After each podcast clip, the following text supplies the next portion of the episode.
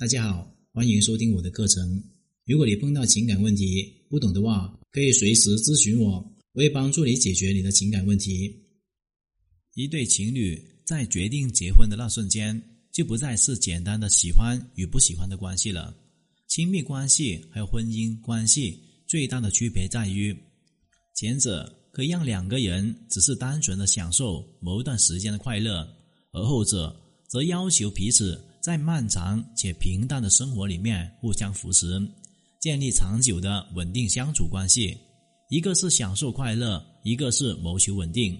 后者相比前者来说，少了许多的新鲜还有刺激感。也会难免让人慢慢的觉得无趣、厌倦，甚至想逃离。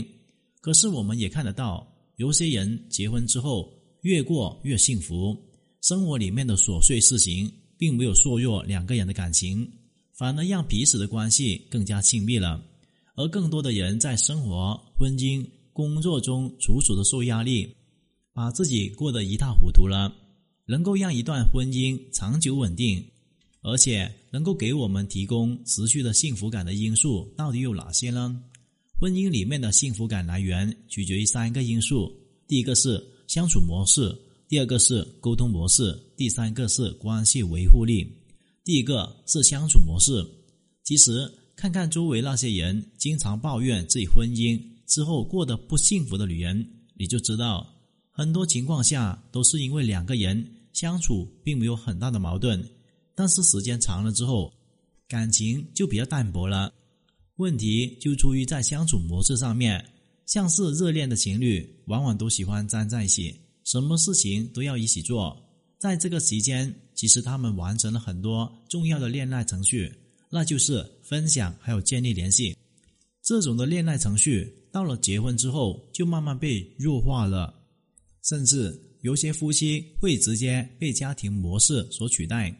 传统的家庭模式是丈夫打工养家，妻子打理家务、照顾孩子，这样的生活模式导致两个人虽然是生活在一起，但分享还有建立联系感变少了。即便是丈夫能够主动陪妻子做做家务，也并不能够满足维持感情的需要。记得一对结婚三十年的夫妻曾经说过这样的秘诀：幸福的婚姻的秘诀就是当这个婚姻没有结。其实这句话就是说，不要因为两个人之间建立了婚姻关系，就把那些恋爱的时候能够让两个人感觉喜悦，而且有助于两个人感情相处模式把它去掉。不过呢，不同的恋爱阶段也会应对不同的相处模式，不同的陪伴个性，在婚姻里面的需求也是不一样的。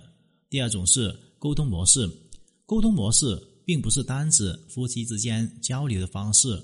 还包括吵架，还有吵架完之后的处理方式。为什么你和老公吵着吵着就吵僵了呢？越吵越崩溃。想想看，是不是因为你们吵架的时候总是不以解决问题为目的，而且是充满着否定还有指责对方？比如说，经常脱口而出的话就是“你说的不对，你懂什么呢？就你最懂，我说什么你都听不进去，那你还跟我过什么呢？”趁早的离了婚算了，我早已经忍够你了。其实呢，我们想表达的意思，也许仅仅是因为对方某一句话让我们感到不舒服而已。如果沟通中不带着指责，还有负面情绪，那么我们完全可以换一种说法，比方说：“亲爱的，我知道你现在很生气，但你刚刚的话确实让我很难过。我知道你这么做有你的道理，那你想想看，为什么我希望你这么做呢？”当我们表达了真实的情绪之后，对方就会开始思考这样的模式是不是已经避开了解决问题的初衷，变成彼此的攻击。认识到这个问题会有助于两个人冷静下来，重新思考该如何表达。第三是关系的维护力。任何一段关系都是不确定下来就是一成不变的。谈恋爱的时候，谈着再甜蜜的情侣，也会因为吵架而分手。相处的再融洽的夫妻，也有可能因为某些沉淀下来的矛盾，最终分道扬镳。所以，关系的维护还有更新是需要时刻进行的。你可以不用每分每秒就想着怎样去把两个人的关系变得更好，但你起码要知道如何维护才不会让感情变淡，以及当感情真的变淡的时候，用什么方式、什么方法可以让彼此的关系重新升温？